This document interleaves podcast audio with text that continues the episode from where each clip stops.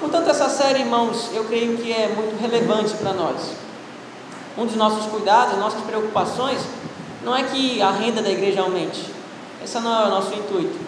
Apesar de que isso é, pode ser consequência dessa série de estudos, mas nosso propósito não é falar de, ao falar de dízimo não é fazer com que a nossa renda financeira aumente, mas sim que os irmãos entendam o que que Deus espera que faça de acordo com a sua palavra glorifique a Deus através da obediência à vontade do Senhor. Falar de dízimo, como eu já disse, é falar sobre um assunto tranquilo para alguns irmãos e não tão tranquilo para outros.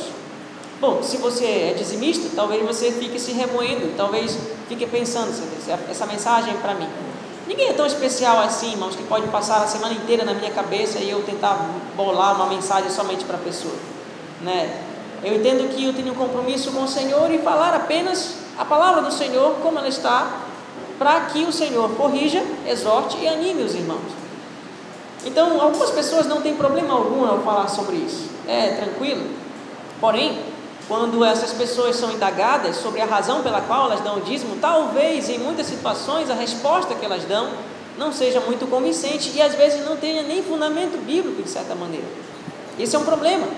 Porque quando nós nos deparamos com pessoas que são adeptos da teologia liberal, nós corremos o risco de sermos contrariados e ficarmos sem argumentos e ficarmos como pessoas que estão fazendo algo sem saber o porquê que estão fazendo.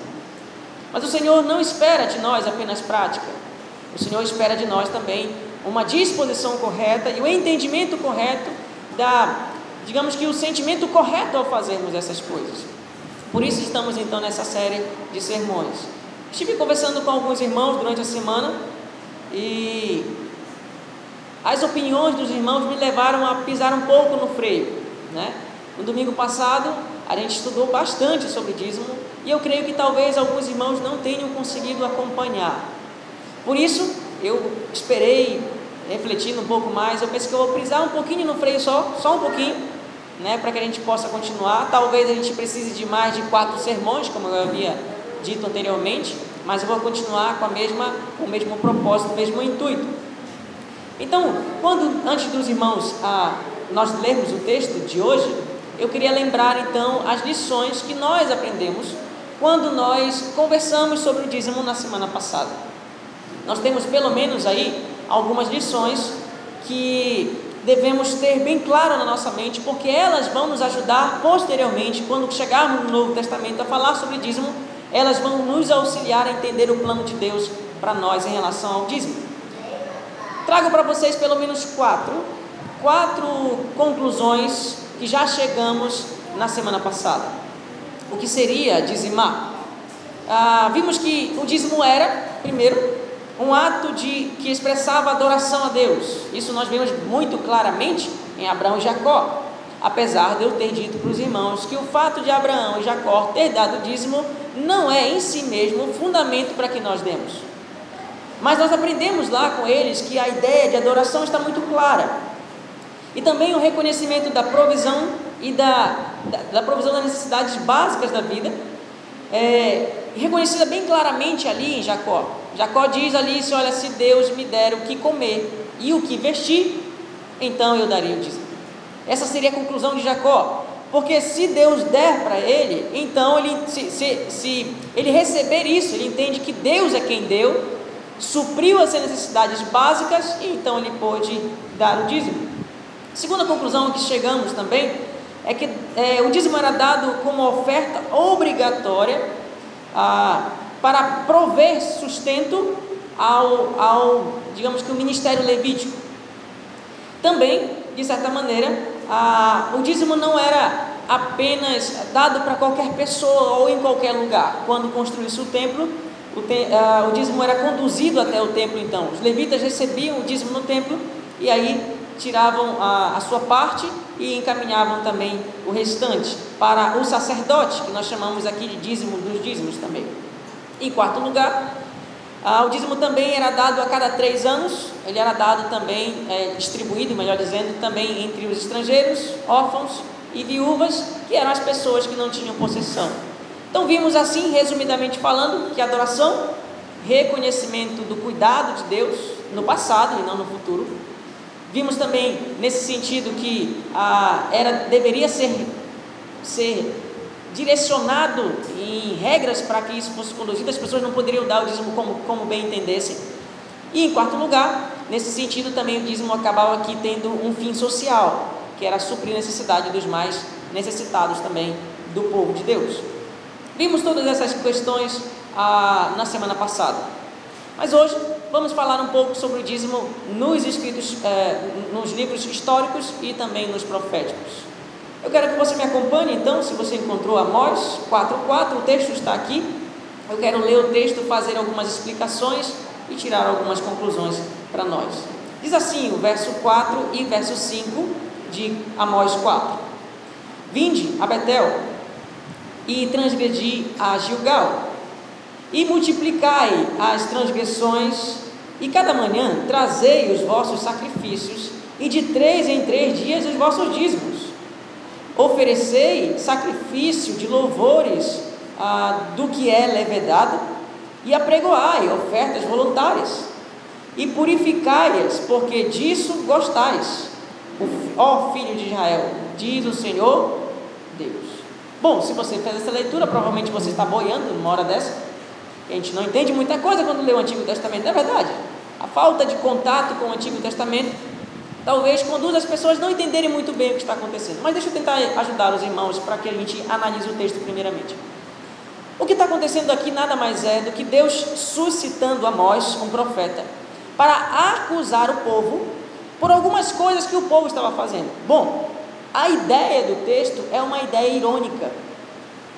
Deus está falando através do profeta. Vocês estão dando dízimo de três em três dias, mas Deus ordenou isso? Não. Deus ordenou que o dízimo deveria ser dado ano após ano. Ano a ano, pastor, sim, porque ali trabalhavam com colheita. Então a colheita, geralmente de ano a ano, então eles davam o dízimo. Mas quando o profeta diz aqui, então, a, esses dois versos, ele está ironicamente corrigindo Israel. Por que corrigindo Israel? Israel não estava dando dízimo? Sim, estava. O problema era a intenção de Israel ao dar o dízimo aqui. O profeta chega a dizer que eles davam o dízimo de três em três dias. E eles se vangloriavam disso.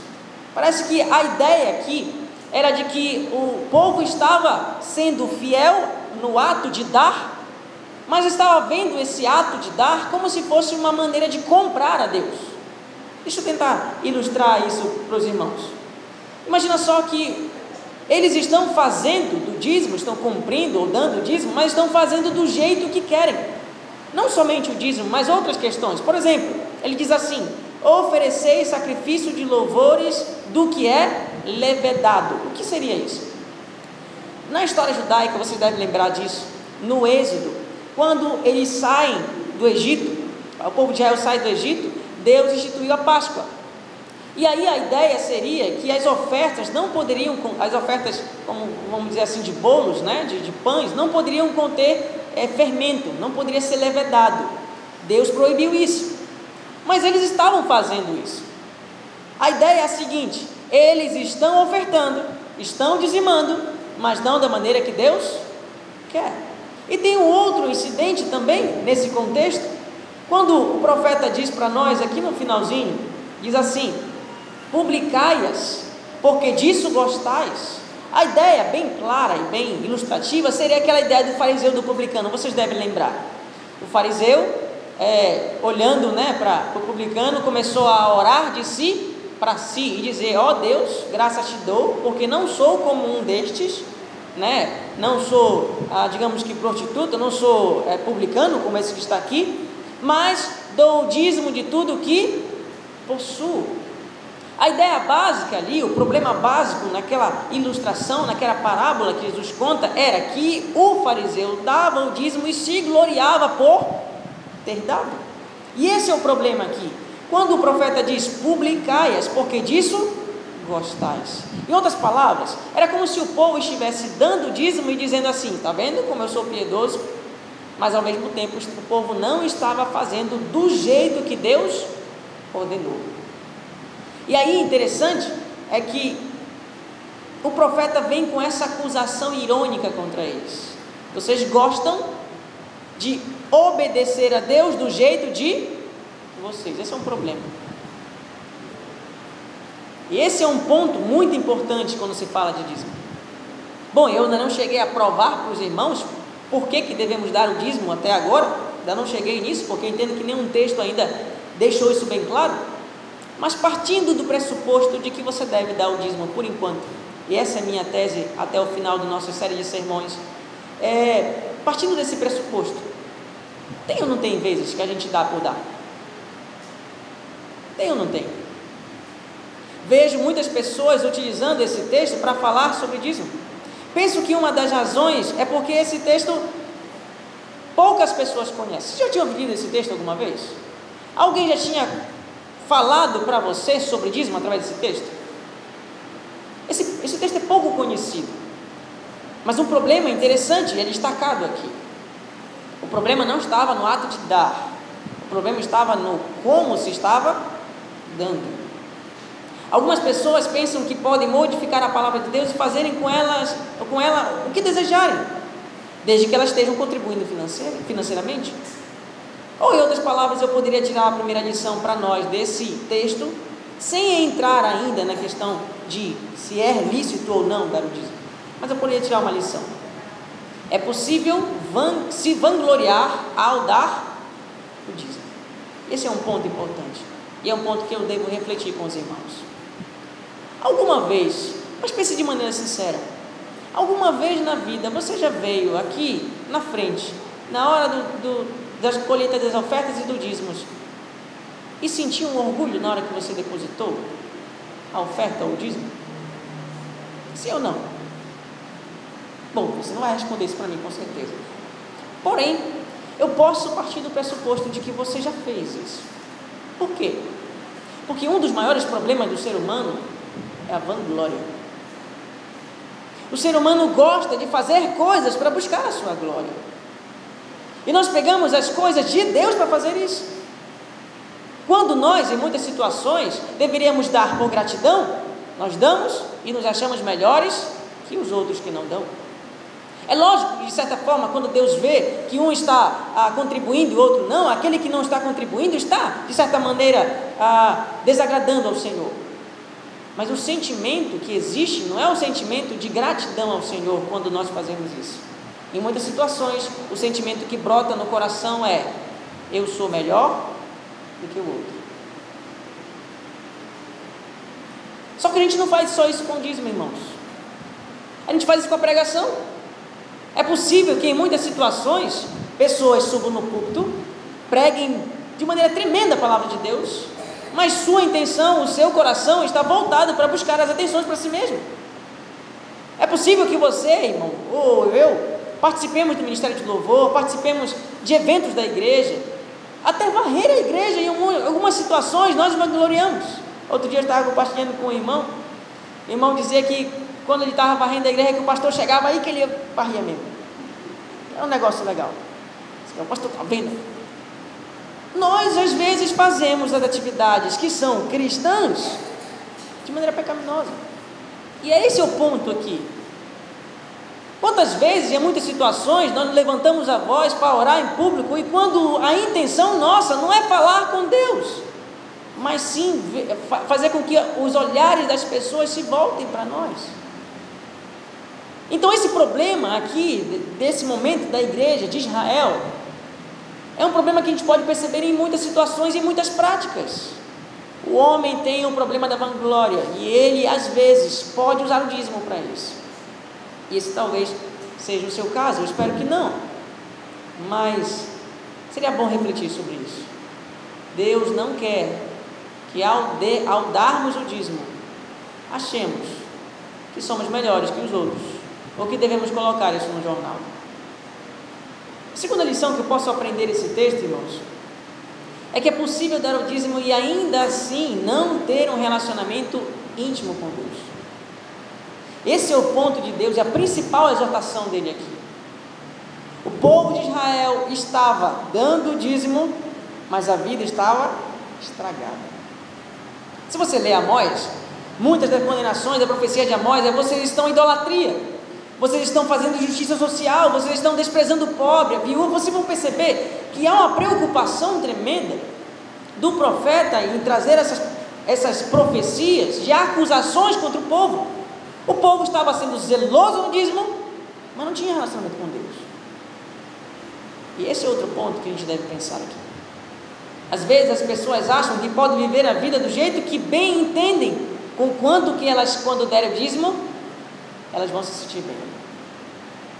Já aconteceu isso com você? A vida está estragada. Bíblia nunca mais leu. Oração, não sabe mais o que é isso. Vive uma vida de egoísmo, vive uma vida totalmente distante da orientação cristã, orientação bíblica, mas o dízimo, eu sou fiel. E quando você dá, quando eu dou, nessa circunstância, muitas vezes vou para casa, volto para casa com a consciência aliviada. Cumpri com a minha obrigação. Esse é um ponto errado também. Porque numa situação como essa, achamos que podemos fazer com Deus o que os outros povos pagãos fazem com seus deuses.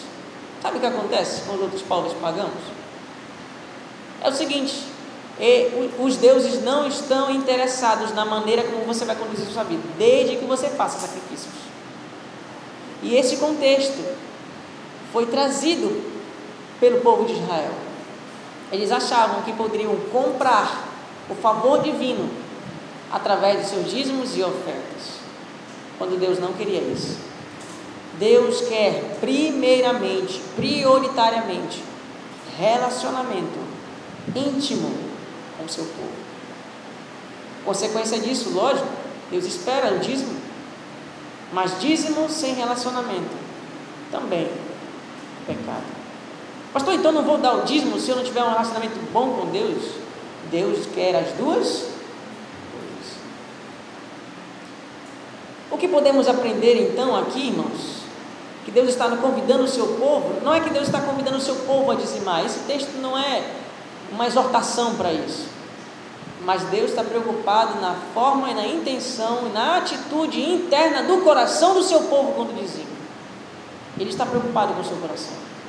Por isso ele traz uma mensagem e uma profecia como essa para nós e consequentemente para o povo de Israel. Nosso segundo texto de hoje é segundo Crônicas, capítulo 31, do verso 4 a 6. Eu tenho o texto aqui também, você pode procurar também. Segundo Crônicas, capítulo 31, verso 4 a 6, nós vemos aí, eu quero situar antes de nós lermos o contexto em que esse texto se encontra. Primeiro, eu preciso deixar bem claro o seguinte, irmãos. Poucas pessoas entendem o Antigo Testamento porque não sabem um pouco da história. Deixa eu resumir a história em pelo menos um minuto. Deixa eu fazer isso. Abraão foi chamado por Deus. A nação cresceu a partir de Abraão, ali Jacó. Eles foram exilados para o Egito, foram levados, ficaram vivendo como escravos. Da escravidão, Deus libertou eles. Eles foram libertos e aí tomaram posse de Canaã. Construíram a cidade de Jerusalém, fizeram as suas ah, divisões de terra. Ficaram morando um bom tempo na terra de Canaã. Só que aí eles começaram a se desviar do plano de Deus. Quando pediram um rei, que foi Saul, Deus deu, mas não gostou disso. Depois Deus suscitou Davi, e aí o, digamos que o povo, a, o povo de Israel prosperou ainda mais. Depois veio Salomão, só que depois de Salomão, da morte de Salomão, o que aconteceu? A nação, o povo de Israel se dividiu em duas partes. Aqui a gente chama de tribos do norte e tribos do sul. Dez tribos para o norte ficaram associadas e duas tribos do sul, Judá e Benjamim, ficaram também associadas. Depois disso, então, o que acontece nesse contexto é que Deus começa a suscitar também profecias e acusações contra vários reis de, do norte e do sul. Mas existia reis, e foram poucos, apenas sete reis, apenas sete, e mais ou menos 30 reis que fizeram a vontade de Deus. E um deles foi esse, é desse texto que você vai ler comigo agora, chamado Ezequias. O rei anterior, Acaz, se se distanciou de Deus, levou o povo para a idolatria, destruiu praticamente as, os, os utensílios do templo e bagunçou tudo a casa do Senhor. Depois que Acaz morre, então Ezequias surge com 25 anos de idade e reinou lá 29 anos em Jerusalém. Ele mandou reabrir o templo que havia antes sido fechado. Ezequias trouxe os sacerdotes e levitas que estavam sendo estavam espalhados é, pelo povo, ordenando que eles voltassem para o seu serviço e estabelecendo o culto a Deus, convocou todas as tribos, tanto as do norte, tanto as do sul quanto as do norte, para virem cultuar ao Senhor. Ezequias também estabeleceu os turnos dos levitas, vamos fazer um revezamento agora, que era o que ordenava a lei. E também ordenou ao povo que morava em Jerusalém que, com, que contribuísse com a parte devida aos sacerdotes. E aí nós chegamos no verso 4. Ele diz assim: Além disso, ordenou ao povo, moradores de Jerusalém, que contribuísse com sua parte devida aos sacerdotes e aos levitas, para que pusesse, pudessem dedicar-se à lei do Senhor. Logo que se divulgou esta ordem, os filhos de Israel trouxeram em abundância as primícias do cereal, do vinho, do azeite, do mel e todo o produto do campo. Também os dízimos de tudo trouxeram em abundância. Os filhos de Israel e de Judá, que habitavam nas cidades de Judá, também trouxeram dízimos das vacas e das ovelhas, e dízimos das coisas que foram consagradas ao Senhor, seu Deus, e fizeram montões e montões. Então o quadro está pintado. Ezequias estabeleceu: vamos retornar ao Senhor. E para isso, que foi que ele disse, o decreto dele, todo mundo vai dar o dízimo, todo mundo vai dar oferta. Agora é assim. E aí as pessoas de bom grado trazem. Mas você percebeu a razão pela qual elas trazem? E esse é o meu ponto aqui ao falar disso. Olha o verso 4, que diz assim: Para que pudessem dedicar-se à lei do Senhor. Olha aí. Ezequias estabelece o decreto: os irmãos devem trazer o dízimos e ofertas. Mas tinha um propósito: para que os sacerdotes e levitas dedicassem à lei do Senhor. Eu quero que vocês guardem esse ponto, porque esse ponto é extremamente importante quando nós chegarmos no Novo Testamento. A preocupação de Ezequias não era com a contribuição do povo, a preocupação de Ezequias era em reestabelecer a palavra de Deus no meio do povo. E para isso, precisava-se então trazer o dízimo, porque assim o sacerdote e o levita paravam de trabalhar de maneira, digamos que improvisada, e começavam então a se dedicar à lei e ao serviço do templo. E aí exerceriam a sua função. A função principal do sacerdote levita era instruir o povo na lei. E foi exatamente isso que aconteceu. Quando nós lemos um pouco mais à frente, no verso 20 e 21, o que aconteceu depois disso está é, relatado lá nesses versos. 20 e 21 diz assim: Assim fez Ezequias em todo o Judá, fez o que era bom e reto e verdadeiro perante o seu Deus, o Senhor seu Deus.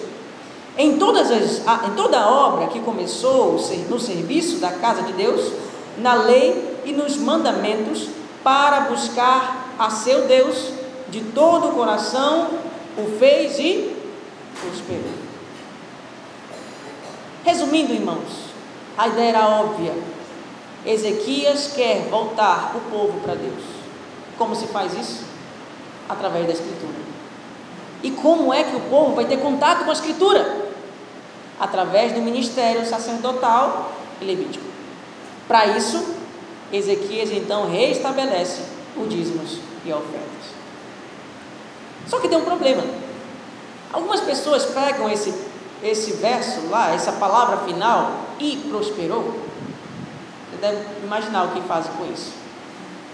Algumas pessoas poderiam pegar esse texto e usá-lo para tentar provar que quando o povo dá o dízimo, o povo prospera financeiramente. Não é? Porque prosperidade é prosperidade financeira. Mas isso é muito perigoso, irmãos. O erro está aqui, irmãos, porque apesar da palavra prosperidade estar sendo usada aqui, ela tem um sentido de prosperidade financeira? Olha o contexto. Claro que não. A ideia da palavra prosperidade nada mais é do que conduzir a um bom resultado. Assim, o texto não está falando de prosperidade material, mas sim da intenção de Ezequias em buscar a Deus através do restabelecimento do ministério levítico de dedicação à palavra de Deus. E nesse propósito, ele chegou a um bom resultado. Ele prosperou. O que podemos ver então aqui, irmãos, é o seguinte: Deus fez com que a palavra de a sua palavra prosperasse no meio do povo através da ordem de Ezequias.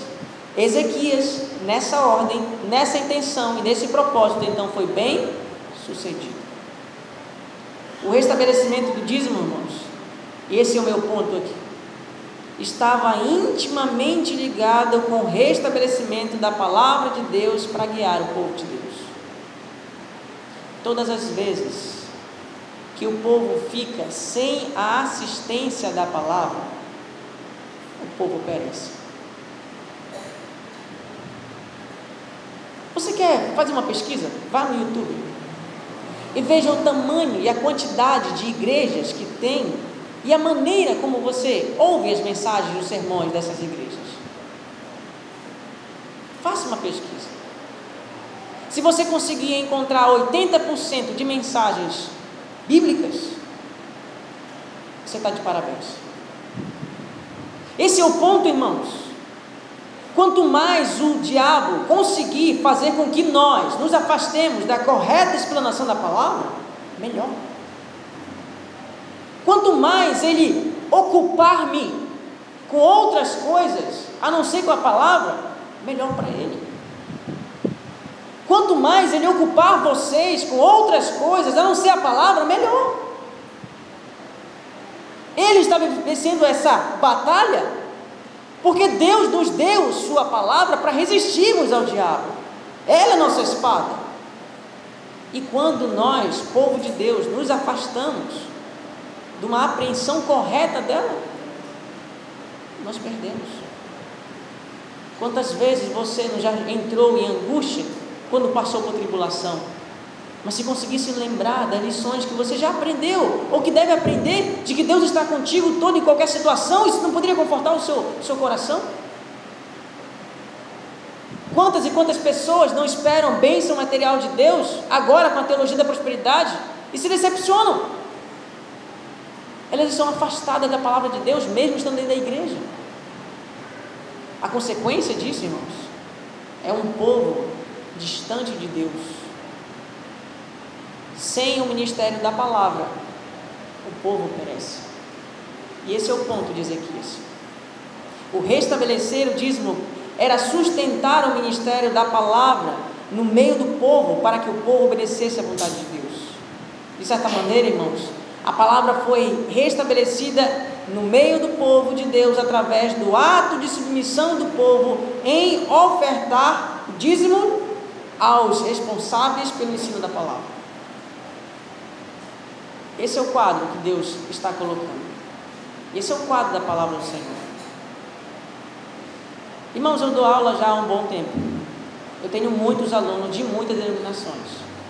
Até de denominações que eu nunca vi. Eu tenho. Sabe como meus alunos ficam quando eu começo a explicar para eles essas questões? Maravilhados. Por quê? Porque na igreja deles não tem. Tem alunos que saem das suas igrejas e vão para outras, porque eles ficam, de certa maneira, até sem ação quando eles começam a perceber o que a palavra de Deus quer para eles. Por quê, irmãos? Porque a igreja sem palavra. Então temos que entender uma questão lógica. Eu fiz uma pergunta para eles um determinado, determinado dia. Tem uma denominação que ela não aceita de jeito nenhum é, que o pastor seja completamente remunerado para a igreja integral. Eu não aceito. Eu não estou falando das igrejas dos irmãos. Depois que eu explanei circuncisão, dízimo, comecei a ensinar isso para eles, eles ficaram maravilhados. Eu perguntei para eles: vocês acham mesmo que eu conseguiria chegar às conclusões que eu chego com vocês se eu tivesse que trabalhar de 8 da manhã às 8 da noite depois de estudar? Vocês acham mesmo? Vocês acham que eu conseguiria compreender a vontade de Deus num texto às vezes tão complicados como esse? Se eu tivesse que acordar às 6 da manhã, chegasse em casa às 8 da noite, ter que cuidar da família, da esposa, do, do filho, ir na farmácia, ir no supermercado, vocês acham mesmo que eu conseguiria trazer isso para vocês? Óbvio que não. Por isso Deus separa pessoas para viverem de tempo integral para isso. Porque Ele quer que as pessoas sejam zelosas com a Sua palavra e que ouçam o que ela diz. Porque quando o povo não ouve o que a palavra diz, o povo perde.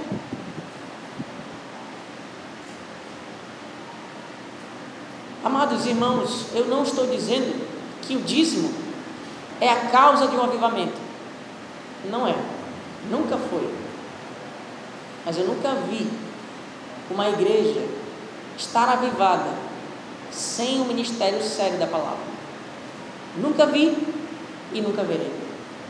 Porque qualquer igreja que avance, que cresça sem o ministério da palavra, esse avanço não vem do Senhor. De jeito nenhum. E o terceiro texto de hoje, Neemias, capítulo 10, verso 37 e 38. Esse texto é mais conhecido dos irmãos.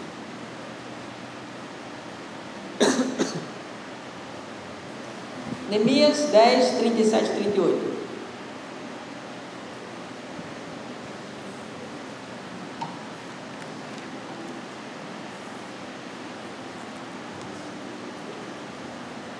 Esse é outro texto em que a palavra dízimo é usada e o contexto é bem simples.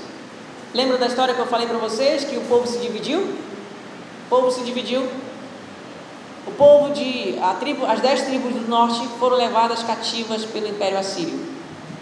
Eles obedeceram a Deus e Deus castigou eles. Destruiu-se então suas cidades. Ah, o povo foi levado escravo. A tribo do sul, a mesma coisa. Depois de um tempo, veio a Babilônia, o Império Babilônico, destruiu Jerusalém e levou os habitantes de Jerusalém, as, as, as duas tribos do sul, levou pra, como escravos para a Babilônia. E depois disso, ah, surge um outro império, o império que nós chamamos de Medo-Persa, venceu o império babilônico. E aí o rei desse império resolveu então permitir que os judeus voltassem para suas casas. O templo foi reconstruído e aí tinha um desafio. Outros povos queriam invadir Jerusalém novamente. O que aconteceu? Neemias estava muito triste porque o povo dele estava passando por dificuldades, sofrendo perigos, muito triste em alguma situação, então ele conversa com o rei e pede permissão para o rei para ele voltar a Jerusalém e construir os muros de Jerusalém. E é nesse contexto então que é escrito esse texto que você está ah, vendo comigo aqui. Depois que ah, ele que Neemias estabelece ali, constrói os muros, 23 dias depois ele coloca a, uma ordem: vamos fazer o jejum, vamos nos humilhar diante do Senhor. Nesse contexto, então, a, todo o povo jurou obedecer a lei e dizimar aos levitas. E o texto diz o porquê que eles resolveram fazer isso. Olha o verso 37, a parte B, capítulo 10, diz assim: Pois a eles cumpre receber o dízimo de todas as cidades onde havia lavoura. Somente os levitas poderiam fazer isso. O texto continua no verso 38. Os levitas, por sua vez, então, trariam os dízimos dos dízimos à casa do nosso, Senhor, nosso Deus, às câmaras da, da, da casa do tesouro. E assim não desamparariam a casa do tesouro de, de, do nosso Deus, de acordo com o verso 39. Vemos aqui, então, irmãos, de certa maneira, algumas conclusões rápidas. Primeiro, o ato de dizimar era uma das ações que manifestava a disposição do povo em obedecer a Deus. Repito, o ato de dizimar era uma das ações que manifestava a disposição do povo em obedecer a lei de Deus. Era impossível para o povo querer obedecer a Deus sem dizimar. Por quê? Porque o dízimo também fazia parte da lei. Em segundo lugar, vemos também que o ato de dizimar provia o sustento para a casa de Deus. A gente viu isso no, no contexto da, da, lei e vemos agora também ah, aqui em Neemias. O propósito era que a casa do nosso Deus, as câmaras do tesouro tivessem, sido, su, tivessem suprimentos, fossem, fossem supridas. Nós novamente vemos alguns erros aqui. Porque algumas pessoas pegam esse texto para dizer o seguinte: olha, tá vendo? Nós devemos então pegar o dízimo e trazer a casa do tesouro. É um problema. Porque a casa do tesouro que ele está falando aqui era o templo de Jerusalém. E quem deveria receber também eram os levitas. Temos novamente o mesmo problema que tivemos lá naquele texto que nós trabalhamos na semana passada da lei. Ora, se nós levarmos em consideração de que devemos dar o dízimo de acordo com esse texto, então nós só podemos levar o dízimo para o templo de Jerusalém e só poderemos dar o dízimo também para os levitas. Ou seja, como disse na semana passada, como disse na semana passada, nós vemos o seguinte: quem de certa maneira poderia receber o dízimo? Eu? A igreja aqui? Não. Ninguém poderia receber. Acho que é o ventilador, irmãos, que está que não está funcionando direito ali. Desse lado aqui, irmão. Isso. É, que sim. Tudo bem? Estamos então? Certo. Perdi. Voltei. Cadê? Vou voltar aqui. Pronto, voltei. Beleza. É, se esse texto servir de orientação para as pessoas darem o dízimo, então você só pode, você não pode trazer seu dízimo para cá. Você não pode levar seu dízimo para nenhuma outra igreja presbiteriana, nem batista, nem assembleia, nenhuma outra igreja. Por quê? Porque a orientação era para levar para o templo de Jerusalém. Segundo, você não poderia dar para qualquer pastor, qualquer líder, qualquer pessoa que pregasse o evangelho, não pode entregar o dízimo na mão dele. Por quê? Porque o dízimo só, só deveria ser entregue nas mãos dos levitas. Esse é o direito deles. Como disse na semana passada, então eu estou de fora. Eu sou paraense, não tenho nada com levitas. Né? Meu pai também era paraense, brasileiro também, não tem nada com levitas. Né? Eu acho que meu avô, muito menos, devia ser índio, não sei. Meu bisavô também, acho que devia ser mais índio ainda. Ou seja, não tem nada com levita. Então eu não deveria estar recebendo de maneira nenhuma sustento dos irmãos através dos dízimos. Então esse texto não pode servir de prova para isso.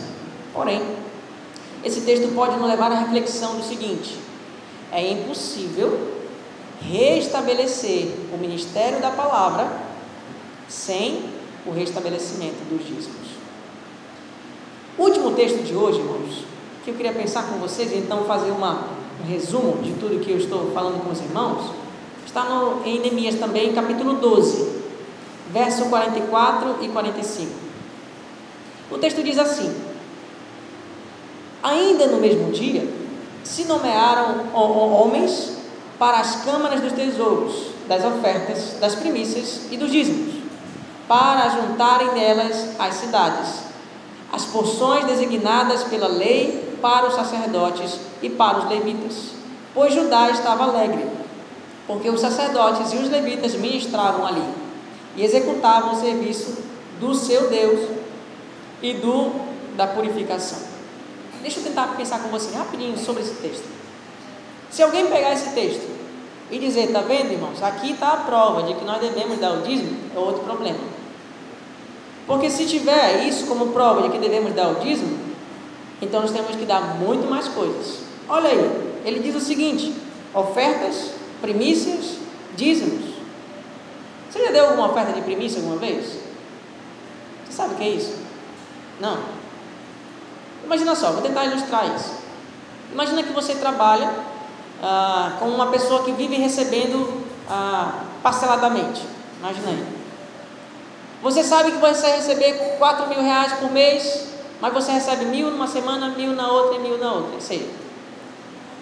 A primeira parte do salário seria de Deus. A primeira parte da colheita seria de Deus. A primeira parte da criação seria de Deus. Isso não é dízimo. O dízimo é a décima parte do todo que você recebeu. Em outras palavras, se eu levar em consideração que devemos dar o dízimo baseado nesse texto, então devemos também dar as primícias, ofertas e o dízimo. Bom, se algumas pessoas já reclamam que o dízimo são pesados, imagine numa situação como essa. Bom, irmãos, esse texto não fala sobre isso, mas porém traz algumas lições que eu queria pensar com vocês. Esse texto ressalta a alegria do povo em ter sacerdotes e levitas que se dedicassem à ministração da lei e à intercessão do povo. É a mesma coisa que aconteceu lá em 2 Crônicas. Ezequias estabelece o ministério levítico sacerdotal para que a lei seja pregada. E o povo aqui estabelece o ministério levítico sacerdotal para que a lei seja pregada e eles se alegram por terem pessoas dedicadas à lei do Senhor naquele momento.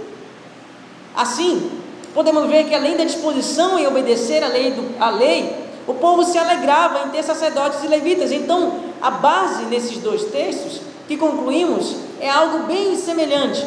O dízimo era um ato de obediência à lei de Deus, e também o dízimo era um ato de alegria em ter sacerdotes que ministrassem a palavra e intercedessem pelo povo. E esse é um ponto importante. Você se alegra quando pessoas ensinam a palavra de Deus para você? Sim ou não? Ou se você não se alegrar, é porque você não é crente. Porque a primeira coisa que acontece na vida de um crente é que alguém ensina a palavra para ele, e ele recebe a graça de Deus através da palavra, e ele olha aquela pessoa com um olhar de gratidão. É assim que acontece quando alguém ajuda você? A ideia é essa. Paulo, escrevendo aos Gálatas, capítulo 6, verso 6, ele vai falar sobre isso. Ele diz: faça participante de todas as coisas boas aquele que está sendo instruído, faça participante aquele que o instrui. Isso é lógico. A ideia de Paulo ali em Gálatas é a mesma. O povo se alegra quando tem o ministério da palavra sendo exercido, beneficiando a si mesmo. Algumas pessoas, irmãos, têm algumas dificuldades quando nós começamos a falar desses textos. Sabe qual é a dificuldade delas? A maioria delas. E o maior argumento delas é que elas veem a lei como um peso. Dar o dízimo, pastor, é pesado. Isso não é, não é da graça, isso é da lei. Isso passou. Deus agora quer que a gente esteja de livre, espontânea vontade. Livre, espontâneo desejo. Essa é a ideia que as pessoas têm. Porque a lei é um fardo. A lei é um fardo, irmãos. Sim ou não? A lei do Antigo Testamento é um fardo? Vamos ver o que os próprios judeus falavam sobre ela. Vai lá em Salmo, rapidinho. Capítulo 119. Salmo 119. Verso 47. Salmo 119, verso 47. Diz assim: Terei prazer nos teus mandamentos, os quais eu amo. Fica aí, fica aí no 119. Olha o verso 111 e 112.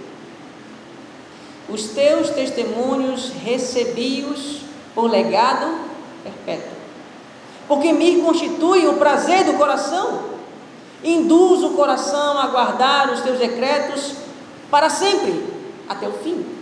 Ainda nesse mesmo texto, nesse mesmo capítulo, olha isso, verso 127. Amo os teus mandamentos mais do que o ouro, mais do que o ouro refinado. Será que é um pesar para o hebreu obedecer à lei? Para o hebreu que não teme a Deus, sim. Mas para o hebreu que tinha o coração no Senhor, ele escreve como salmista: A lei para mim não é um fardo, A lei para mim é prazer. Por quê? Porque na ideia de lei que nós temos é a ideia de que é algo impositivo, algo restritivo. Para eles, não. O contexto e o conceito de lei deles é alguém instruindo outra pessoa. É Deus instruindo o seu povo. Imagina só, você com o seu pai aprendendo lições, com a sua mãe aprendendo lições. Seu pai e sua mãe podem ser vistos muitas vezes como pesar? Sim, em algumas situações sim. Mas quando você amadurece, você pensa: bem que mamãe, bem que papai tinham razão. Por quê? Porque essa ideia de lei é Deus Pai ensinando um filho a como esse filho deve viver nesse mundo. E isso não é um pesar. Isso é um prazer. Perceba que diante de tantas regras e mandamentos que Deus estabeleceu para o povo, a lei não era um pesar. A lei visa, pelo, é, é, é vista pelos judeus como um ato gracioso de Deus em instruir o seu povo a viver de maneira que o agrade, no contexto de liberdade da escravidão do Egito. Esse é o contexto da lei. E é assim conosco. A palavra de Deus para o cristão não é visto como um pesar. A palavra de Deus para o cristão é vista como orientação de Deus de como devemos conduzir a nossa vida, porque fomos libertos da escravidão, não do Egito, mas do pecado. Quem não se alegra com o ministério da palavra, não conhece esse ministério. Quem não se alegra com o ministério da palavra, nunca recebeu a palavra no seu coração. A palavra viva e encarnada não habita em si. Mas é impossível para alguém que conheça Cristo, que receba a palavra de Deus e veja essa palavra encarnada como um fardo. Não é um fardo, é uma graça. Preciso encerrar, irmãos, por hoje. Mas ainda temos um grande percurso até chegarmos no nosso final. Por que, que eu estou fazendo isso, irmãos? tantas orientações bem diferentes do que eu tenho feito. Porque eu acho que a igreja precisa amadurecer quando se fala da palavra de Deus. Tem um texto ainda no Antigo Testamento que nós precisamos trabalhar. E é o texto que as pessoas mais usam. O texto de Malaquias. Malaquias, capítulo 3, verso 6 até o verso 12. Nós não vamos trabalhar ele hoje. Por quê? Porque eu penso que nós temos que ser bem cautelosos com ele eu quero conversar com os irmãos, esclarecer muito detalhadamente se esse texto serve de base para nós darmos o dízimo ou não. Quero ressaltar, irmãos, que tudo que eu estou fazendo aqui nada mais é do que tentar ser o mais imparcial possível. Os argumentos que são contra, eu analiso e vejo se tem fundamento. E os argumentos também que são a favor, eu analiso e vejo se tem fundamento. Mas minha proposta é mostrar para vocês e provar para vocês, no final do nosso, nossa, da nossa caminhada, que o dízimo é bíblico, de que Deus espera que façamos isso, e de que qualquer pessoa que não esteja dizimando, ela de certa maneira não está com o desejo de obedecer a palavra de Deus. E eu vou provar isso para os irmãos. Por enquanto temos algumas conclusões prévias, mas algumas muito boas.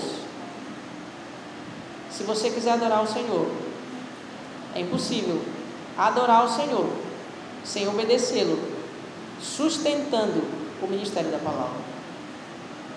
Segundo, é impossível ser grato ao Senhor sem dizimar. Porque o dízimo é uma expressão de gratidão, não da provisão futura, mas da provisão passada. Terceiro, quem dá o dízimo, de acordo com o que aprendemos aqui, é alguém que ama a palavra, que se alegra com Deus, que quer obedecer e buscar ao Senhor. E eu desafio os irmãos a estarem comigo nesses outros encontros. Muita coisa eu joguei por aí. Eu acho bom que nós defendamos dessas heresias e também sejamos bem sinceros, bem cautelosos e bem fundamentados à vontade do Senhor na Sua palavra. Se há algo que você precisa guardar, de que eu falei, é se alegre, porque você é um privilegiado por outras pessoas estarem sustentando o ministério da palavra, enquanto você está sendo abençoado. Vamos orar.